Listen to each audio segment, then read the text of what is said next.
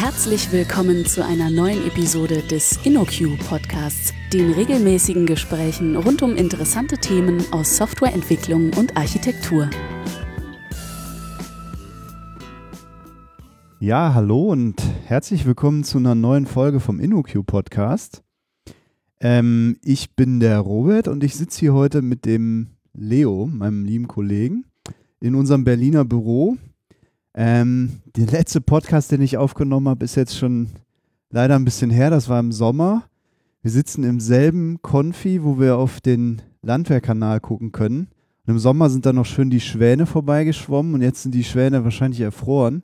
Hier sieht man überhaupt keine Lebewesen mehr, auch keine Menschen. Das Wetter ist echt zum Kotzen gerade. Ähm, nichtsdestotrotz haben wir uns jetzt mal zurückgezogen, haben die Heizung auf 5 gedreht und werden heute mal über äh, was ganz Interessantes und mal vielleicht auch ein bisschen was anderes reden, als was es sonst bei uns im Podcast ähm, zu hören gibt. Ähm, nämlich Software und Menschen. Ähm, das ist ein Riesenthema. Und wie gesagt, ich habe den Leo heute zu Gast. Ähm, Leo, vielleicht kannst du dich einfach mal kurz vorstellen. Ja, hallo Robert. Äh, danke, freut mich, äh, hier im Podcast mit dir zu sitzen. So ein kalter Tag, ja, wo alles friert hat im Kanal ja. tatsächlich. Ja, also ich bin ähm, Senior Consultant äh, bei der InnoQ. Ich, äh, ich bin seit drei Jahren unterwegs. Ich habe eine äh, relativ lange äh, Background, hat vieles im Leben gemacht, vieles im Leben. Du bist drei Jahre bei InnoQ unterwegs. Du bist ja schon viel länger unterwegs. Ja, ja. also ich, ich habe schon so Mitte der 90er Engineering studiert. Mhm. Also ich hatte Interesse in Informatik, habe in Chile studiert, aber dort gab es nicht die Möglichkeit, Informatik als eine einzelne Sache zu studieren, ah, sondern okay. war zusammen mit dem Electrical Engineering gekoppelt. Ah. Das heißt, man musste da alles Mögliche lernen und Leben, so harte Mathematik, Kalkulus und alles, ja. so drei oder vier Jahre. Und erstmal konnte ich endlich Informatik machen, was ja. mich interessiert hat. So, wir haben so einen ziemlich technical Background mhm. und ähm, aber gleichzeitig ist diese ganze Web äh, Dotcom-Bubble und so weiter entstanden und ja. hat, hatte immer Interesse daran, an diese Human-Aspekten. Also ich mhm. dachte, ja, Informatik ist was sehr technisch, ist aber was, das in so in einem Human-Kontext eingebettet ist. Ja, es dient ja eigentlich auch dem Menschen, ne? Genau. Das vergisst man leider irgendwie zu oft. Genau, und es ist, es ist von einem extrem trocken technisches Thema mhm. in einem mitten in menschlichen Kontext gewandelt. Ja. Ja. Äh, äh, Artefakt geworden. Und okay. das fand ich super interessant und deswegen bin ich nach Deutschland gekommen. Ah, okay. Nämlich äh, ich, ähm, ich habe mich für einen, also ich, ich, ich wollte so, so in dem Bereich forschen ja. und ich habe eine Stelle in einem Fraunhofer Institut okay. bekommen, wo ich, äh, wo ich ja äh, Forschung in Human-Computer Interaction gemacht für so acht, neun Jahre und wo auch so promoviert habe und wo ich mhm. äh, eigentlich ganz viel in dem Bereich äh, mit ähm, so Computers in Bereiche, wo normalerweise ja. nicht viele Computer waren, so wie Emergency Response, äh, Feuerwehr im ja. Einsatz in Feuer. Was war das Thema deiner ähm, Promotion? Das, mein Thema war, ich habe zusammen mit anderen äh, Kollegen in, in St. Augustin bei Bonn ein, hm. ein Navigationssystem für Feuerwehr entwickelt, nämlich für die Feuerwehr, die Erkundungsmission gemacht ah, haben. Okay. Also diejenigen, die jetzt in Feuer gehen und mhm. die rein, äh, rein in, in dieses also in brennende, brennendes Haus. Brennendes ja. Haus, genau, reingehen mhm. und die auch Leute retten und die äh, und das, also dies, das äh, es ist ein ziemlich komplizierter Kontext für Informatik. Also alles mhm. brennt, das heißt, der Rechner muss so feuerfest äh, ja. Äh, sein und es ist auch eine sehr komplexe. Für Menschen wahrscheinlich auch. ja, genau. Es ist eine sehr ähm, komplexe Aufgabe, sich mhm. in diese also in so einem Kontext orientieren, nämlich wie komme ich jetzt heraus? Ja, also ich bin Mhm. reingegangen, muss ich jetzt raus. Ja. Und da haben wir Systeme äh, entwickelt, die diese Navigation unterstützt haben. Also quasi Indoor Naviga Navigation. Genau, genau. Da ist, ähm, wir haben so, eine, so ein System entwickelt, die so stellt wie vor wie Hansel und Gretel, ja, so, so Mhm. eine so eine Perlenkette, Breadcrumbs, ja. wo oder Breadcrumbs äh, Ja. deployed worden sind. Mhm. Wir haben diese Breadcrumbs so mit, ähm, mit äh, äh, Mesh-Netzwerk augmentiert, sozusagen, damit sich miteinander kommunizieren können und, und, und unterschiedliche äh, Informationen nach außen bringen Mhm. können oder auch so unterstützen für die Kommunikation zwischen Command Post und äh, Kunden der Feuerwehr äh, äh, Ja. Geholfen haben.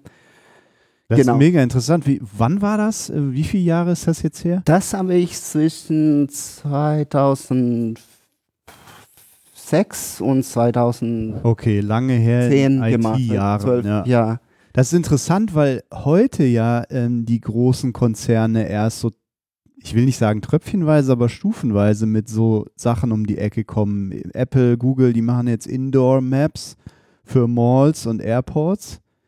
Ähm, und die Navigation in Indoor-Räumen, die kann ja nicht rein über GPS laufen, sondern muss ja auch irgendwie über Meshing und Beacons und was weiß ich augmentiert werden. Und das ist ja, dann ist das ja quasi die Grundlage, die, die du dafür gemacht hast damals, ne? Genau, also wir haben, das war ein, ein, ähm, ein Großprojekt, da gab es auch so, also uns, mein Ziel war eher so die Human Aspekt. Ich habe so mit Mhm. einem, mit dem Berufsfeuerwehr Köln und der Institut der Feuerwehr in, in Nordrhein-Westfalen gearbeitet, quasi um die Human Aspekt zu, Mhm. ähm, im Projekt zu kriegen. Es, es gab andere Partners, die auch äh, äh, Forschung im Bereich so äh, Sensornetzwerk gemacht haben oder halt Mesh Networks und, und diese Themen, die waren alles zusammengekoppelt und, äh, und Indoors Positioning und das, Okay. das war alles. Ähm, aber da ist, äh, wo wir wieder in dieser in dieses Thema Human in ähm, äh, oder Software, Software is for Humans Ja. sind, weil wir haben schnell bemerkt, dass, dass diese, also diese Indoor-Mapping oder Indoor-Localization nicht genug war für die Komplexität der Aufgabe Mhm. der Feuerwehr. Und da Okay. musste man das, also die ersten Ideen waren natürlich sehr äh, träumerisch oder sehr Science Ja. Fiction. Wir dachten, okay, wir machen so eine Karte, die auf eine, eine Head-Mounted Display alles zeigt, wo Ja. man hin muss Ja, und mit einer Pfeile zeigt, äh, welche Richtung man dann ganz schnell, ähm, wenn man mit den Feuerwehrleuten spricht, und die sagen, ja, das klingt auch super, es ist auch so, äh, äh, so sehr cool, aber ich habe so eine Maske, die ziemlich klein ist und ich Mhm. bin so da in diese Marke eingeschlossen. Mhm. Wenn, wenn du mir zusätzlich noch so ein Bildschirm da bringst, dann habe ich so 30 Prozent von meiner Vision Field Ja, überdeckt. Und dann haben wir angefangen, ja, eigentlich musste man erstmal verstehen, Ja. was die machen und wie die das machen.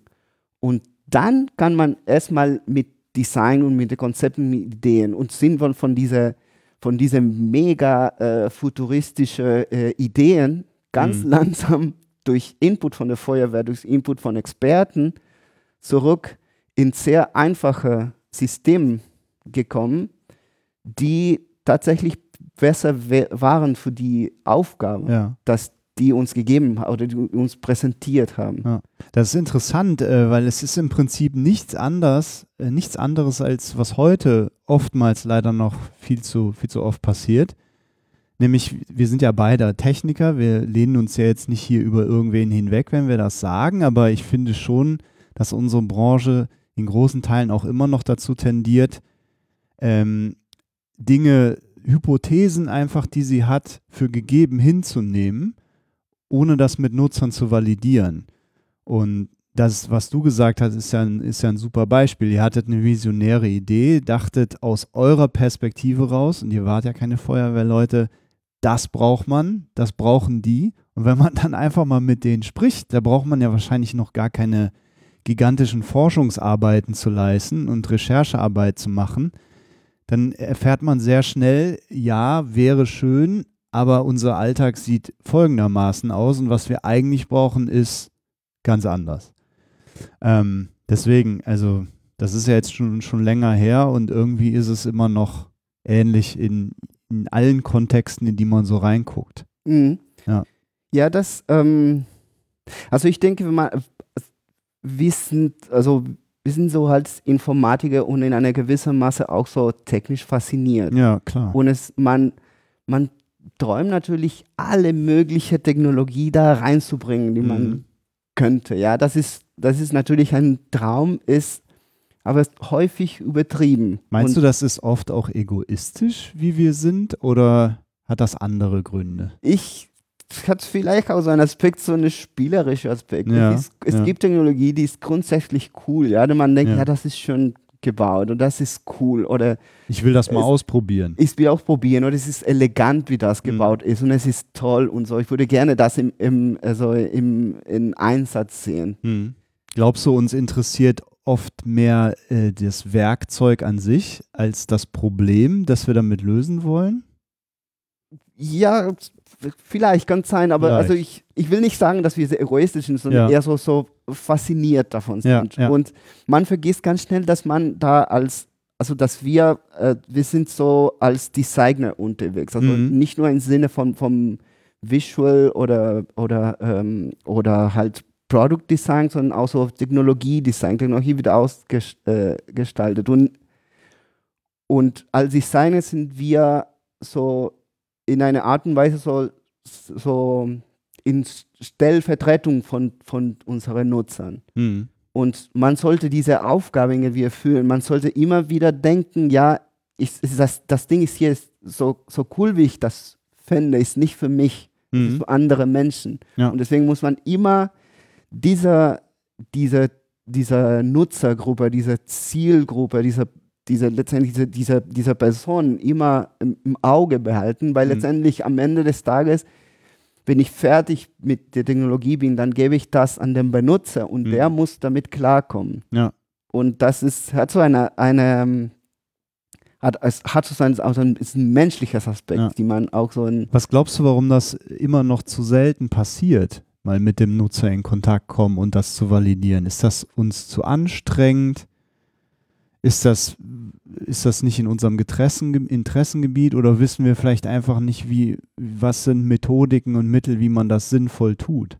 Ich glaube, also es gibt wahrscheinlich mehrere unterschiedliche Gründe Mhm. und je, die, je nach Kontext äh, ändern sich diese Gründe. Aber ich, ich glaube, man unterschätzt die Rolle, dass, dass diese Aspekten spielen in der Erfolg von einer Technologie. Okay. Also man denkt, ja, ich bin auch selber Benutzer, von daher kann ich einschätzen, was die brauchen. Ja. Und dann in, also in dieser äh, also im, in dieser Approach verpasst man ganz viele Sachen, Mhm. die bei Benutzer stattfinden. Aspekten wie so, so äh, Social Kontext Mhm. oder halt äh, Benutzung, Umstände. Ja.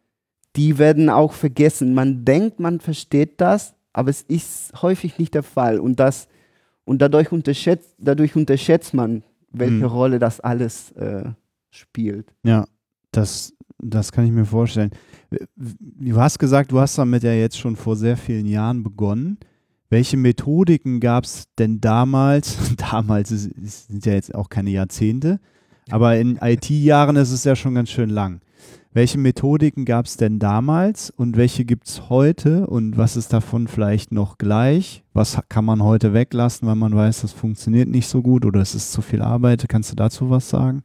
Ja, ich, ich, ähm, ich glaube, dass als das ähm, Interessante ist oder wie man das zusammenfassen kann, ist der Entstehen von der X in UX.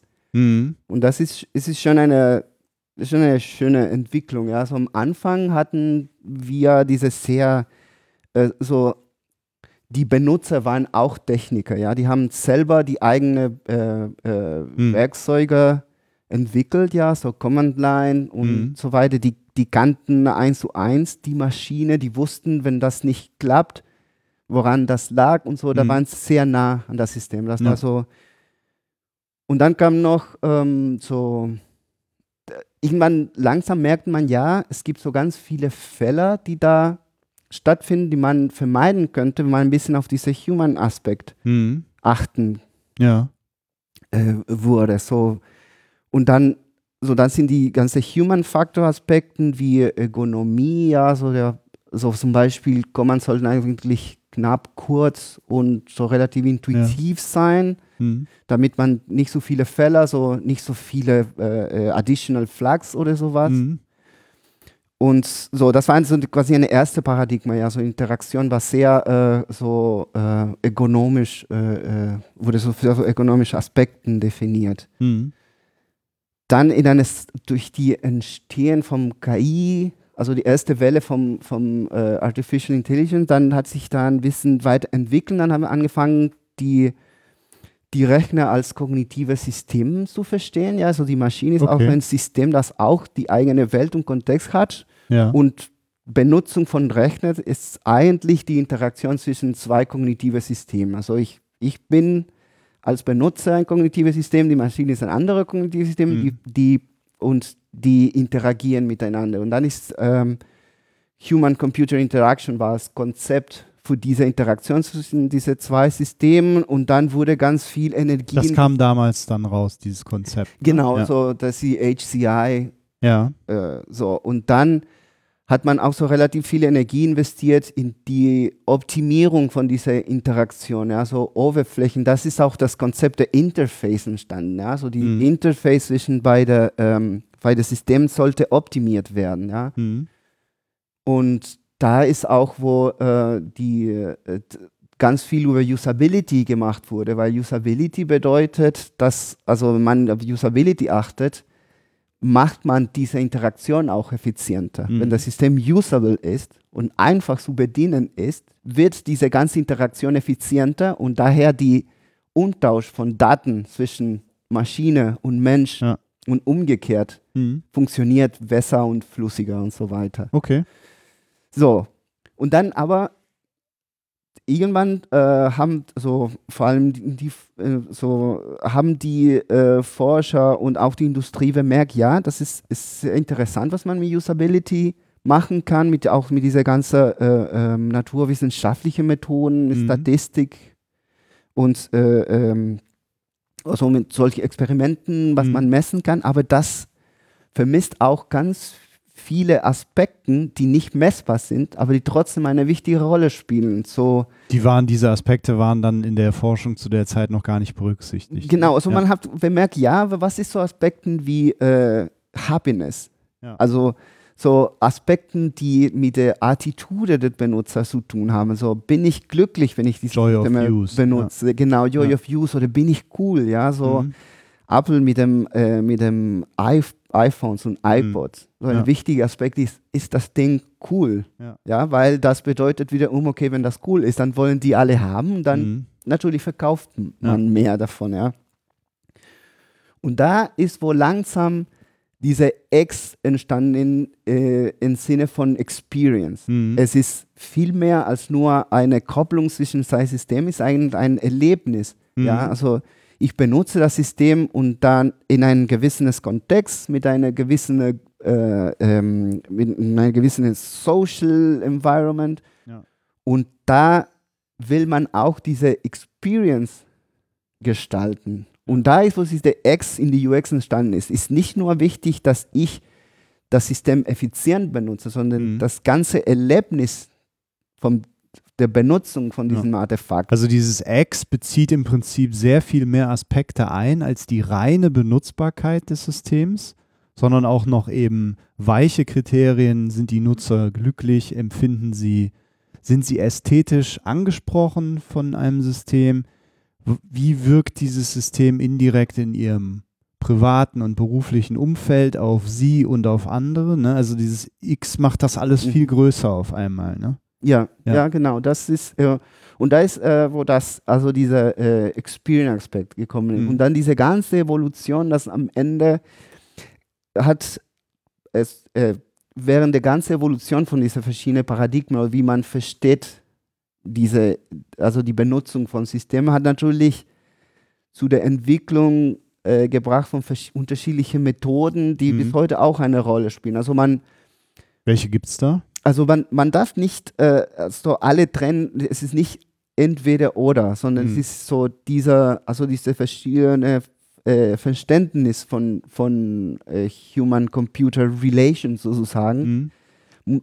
kommen alle zusammen. Und dann es gibt Methoden, die Fokus auf die äh, Usability-Aspekten sind. Da haben die klassische Usability- Laborexperimenten oder äh, wo, äh, wo, Benutzer eine Aufgabe bekommen, dann wird gemessen, mhm. wie schnell das erledigen oder halt, äh, ob die das schaffen oder nicht, wie verwirrt, wie. Äh, und es gibt auch Methoden, die direkt in die Experience greifen, so Methoden, die äh, wie zum Beispiel Participatory beobachten, wo Benutzer die Technologie benutzen, in, mhm. zusammen mit, mit User Researchers, die auch das äh, mhm. Notizen mhm. machen, dann analysieren mhm. oder halt Interviews, wo nach dieser äh, mhm. Joy of Use gefragt wird. Mhm. Und also es ist eine ganze, eine ganze Reihe von Methoden entstanden durch diese Ent Entwicklung, die alle interessant und eine Rolle spielen. Also es gibt, äh, zusammenfassend kann man sagen, es gibt sehr viele Methoden. Es gibt so einen Bereich von Methoden, der sehr datenorientiert ist, sehr hart datenorientiert ist mhm. und einfach reine Ergebnisse beobachtet. Wie zum Beispiel eine Zeitmessung, wie lange braucht die Person, um diese Aufgabe mit der, mit der Software zu lösen. Und es ist immer die gleiche Aufgabe und damit kann man wahrscheinlich statistische Verfahren dann anwenden auf dieser Datenmenge. Dann gibt es, hast du gesagt, weichere Verfahren, die, mit, die ich aber auch brauche, um bestimmte Aspekte eben einzufangen, für die mir diese datengetriebenen harten Verfahren nicht ausreichen würden. Ne? Mhm. Ich kann zum Beispiel mit, mit datengetriebenen Messungen oder einem Eye-Tracking oder was auch immer, es gibt ja ganz viele, da würden wir wahrscheinlich den Rahmen sprengen, wenn wir auf diese Verfahren alle eingehen, aber die helfen mir ja nicht dabei, Dinge rauszufinden wie Joy of Use. Ne? Ist die Person, wie findet die das denn gerade, was die da sieht? Spricht die das ästhetisch an? Ist die glücklich, in Anführungszeichen, das mhm. zu benutzen?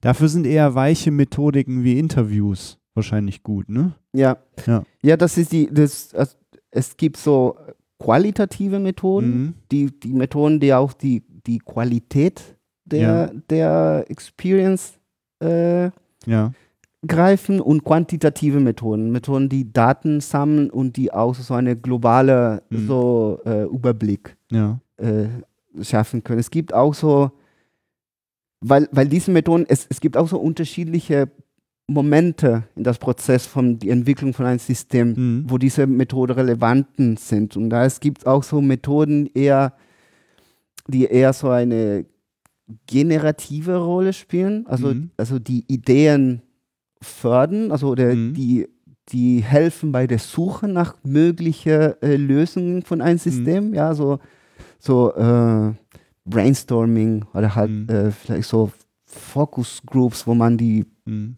äh, oder User befragt. Also ich konfrontiere Nutzer mit einem sehr frühen Entwurf, vielleicht ist das noch gar keine echte Software oder was auch immer und ich weiß, ich habe eine Hypothese und will einfach gucken, wird die erfüllt oder sagen die Nutzer, oh, was macht ihr denn da? Das geht ja, also ich würde das so machen oder es geht viel einfacher und warum oder warum muss ich denn jetzt hier das und das machen? Mhm.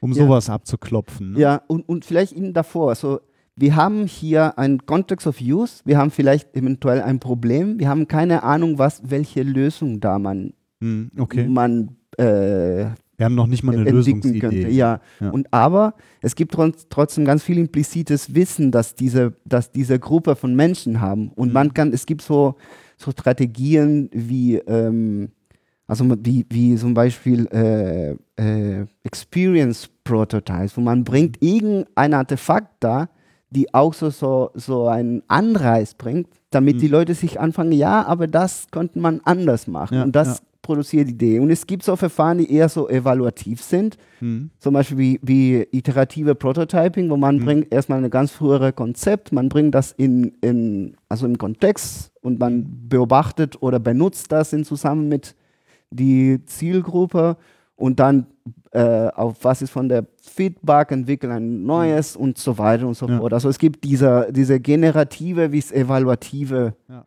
äh, äh, Art von Methoden, die auch mhm. da im im Einsatz kommen, je nachdem, welche Probleme man Ja. lösen. Ja, und will. weil es eben so viele Methodiken an so vielen unterschiedlichen Punkten in der Zeit gibt, hat unsere Branche wahrscheinlich auch so ein paar Methodiken mal verbunden und Ansätze versucht zu schaffen, die vielleicht auch wirtschaftlich sind, ne? die Mhm. Erfolg versprechen und nicht wahnsinnig viel Geld und Zeit kosten.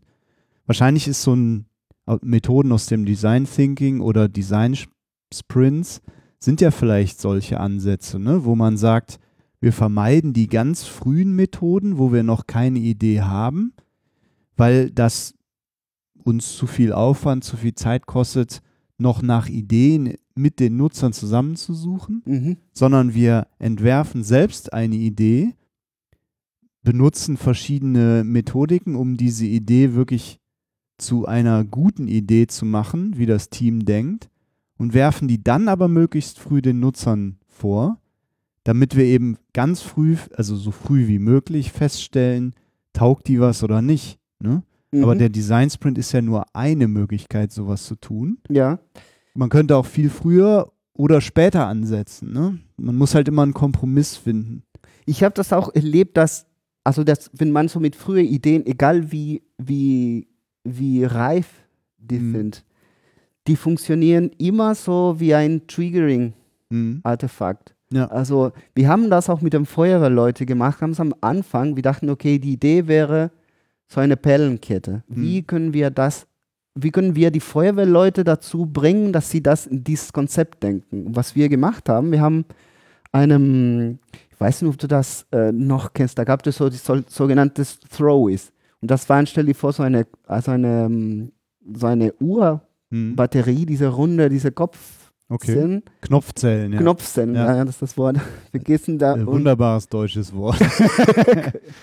und äh, genau, mit ein LED. Und du Mhm. kannst da direkt zusammen so mit Klebeband zusammen, das Mhm. leuchtet. Ja. Ja. das direkt, das ist Ja. mega einfaches äh, Design. Die haben die alle so in solche, äh, solche kleine so Plastikkugeln, so, äh, so Mhm. durchsichtige Plastikkugeln. Wir haben so eine Kiste mit so 200 davon gemacht, Mhm. in verschiedene Farben. Ja. Und dann sind wir zu dem, äh, so, so eine Traininghalle, das ist so ein Gebäude leer ist, wo Mhm. verschiedene Übungen Ja. gemacht werden. Und die haben so Feuerwehreinsätze simuliert und einfach mit dieser Kiste durch die Gegend gelaufen und die haben das verwendet. Mhm. Und dann so am Anfang. Die haben die natürlich- ausgelegt auf Genau. dem Boden, damit die den Weg zurückfinden. Genau, aber Ja. einfach sich Benutzungen für dieses Konzept überlegt. Am Anfang gab es natürlich keine, Benutz keine Ideen, also keine. Äh, Ja.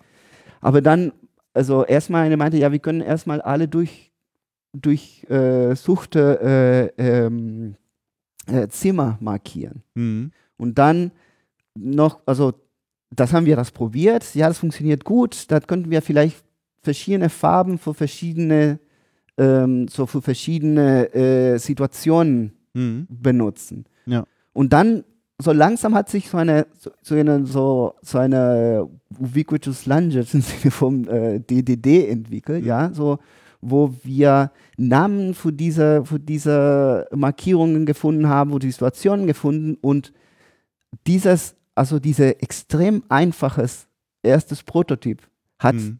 die Grundlage von Ideen uns gegeben, dann wo, woher wir später Ja. die Konzepte für das, für das System entwickelt Ist das haben. dann Participatory Design, wenn man quasi eine ganz frühe Idee möglichst früh ins Spiel bringt mit den Nutzern und die Nutzer dann teilhaben an der Weiterentwicklung dieser Idee? Ja, genau. Jetzt Participatory Ja. ist genau das, man, Ja. wann also der Benutzer ist nicht nur eine Quelle von Informationen, Mhm. sondern der tatsächlich auch ein, als, als, Dis, als Designer Ja. auch hilft oder auch Ja. Ideen bringt und auch äh, Mhm. Und das war für uns auch wichtig, weil das, das war ein Kontext, wo wir eigentlich äh, äh, nicht, also nicht viel über die Benutzer, also ich könnte nicht sagen, ja, Mhm. ich als Feuerwehr würde ich so so machen, weil ich äh, so kein Feuerwehr bin, ja. Und deswegen muss man der Benutzer auch in, in, ähm, also in Designprozess als Designer bringen und nicht Mhm. nur als Quelle von, von Informationen, nur als, nur als Mhm. Forschung, Gegenstand sozusagen, Ja. sondern auch als, als, als äh, berechtigte äh, Ja. Designer Auf bringen. jeden Fall. Ähm, das, das, das ist aber natürlich auch wieder eine Kunst für sich, den Nutzer so einzubringen, dass man äh, nicht nur seine Ideen bekommt, sondern also seine Reaktionen bekommt. Die sind auch extrem interessant. Also daran bin ich auch zu, hauptsächlich interessiert, aber vor allen Dingen ihn auch gestalterisch mit einzubeziehen, ohne dass die Nutzer in diesen Aesthetic Design Mode, also den ästhetischen Design Modus abdriften, mhm. weil das ist ja gerade bei User Interfaces, also auch digitale User Interfaces, sind ja wenn man das Nutzern zeigt, sind viele Nutzer automatisch auch ästhetisch interessiert, weil wenn Menschen was vor sich haben, reden die darüber. Und die Kunst ist es ja irgendwie, mit dem Nutzer so darüber zu reden, dass ich, dass ich möglichst funktionale Reaktionen oder funktionalen Input von mhm. ihm bekomme, aber nicht, ja, ich mag die Farbe blau nicht, könnte man das nicht äh, grün machen, grün gefällt mir besser. Sowas ist dann wahrscheinlich die Kunst, das wegzumoderieren, ne? weil mhm. Die anderen, das andere Feedback ist viel essentieller für uns. Ja, und ich finde, da ist auch wieder irgendwo, wo ähm, dies, dieses, äh, das Menschliche eine Rolle spielt, weil damit der Benutzer das erlaubt, ja, da da braucht man eine große Vertrauen. Mhm. Und das wird auch aufgebaut auch, es gibt auch Methoden, womit man so eine, so eine Community mhm. kommt, wo Benutzer und Designer zusammenarbeiten, wo es genug Vertrauen gibt, mhm. sodass man sagen kann, dem Benutzer sagen kann, ja, pass auf, das ist, es ist eigentlich besser, wenn wir es so machen. Mhm. Und, und, und durch dieses Vertrauen der Benutzer ist auch bereit zu sagen, ja, wahrscheinlich hast du recht. Ja, das absolut. Und das Vertrauen der Nutzer wird ja, also es gibt ja auch negative Methodiken, ne? das Vertrauen der Nutzer zu missbrauchen. Mhm. Das führt uns so ein bisschen in die Richtung Dark Patterns. Ne? Ja. Wie ja. bekomme ich Dinge von Nutzern, ohne dass sie wissen, dass sie mir die geben? Äh, aber da, ich glaube, da können wir noch mal zu vielen der Themen, die wir ja, jetzt besprochen haben, können wir noch mal eigene Folgen machen. Sollten wir vielleicht auch tun. Hast du ja, so eine, eine, eine es, es gibt so, es ist ein extrem breites Thema. Ja, so, ja. so Menschen ist natürlich ein extrem ja. breites Thema und Menschen und Technologie zusammen, das ist mhm. so ein, ein sehr komplexes und es gibt so natürlich so, so hunderte von interessanten Themen, die man ja. da.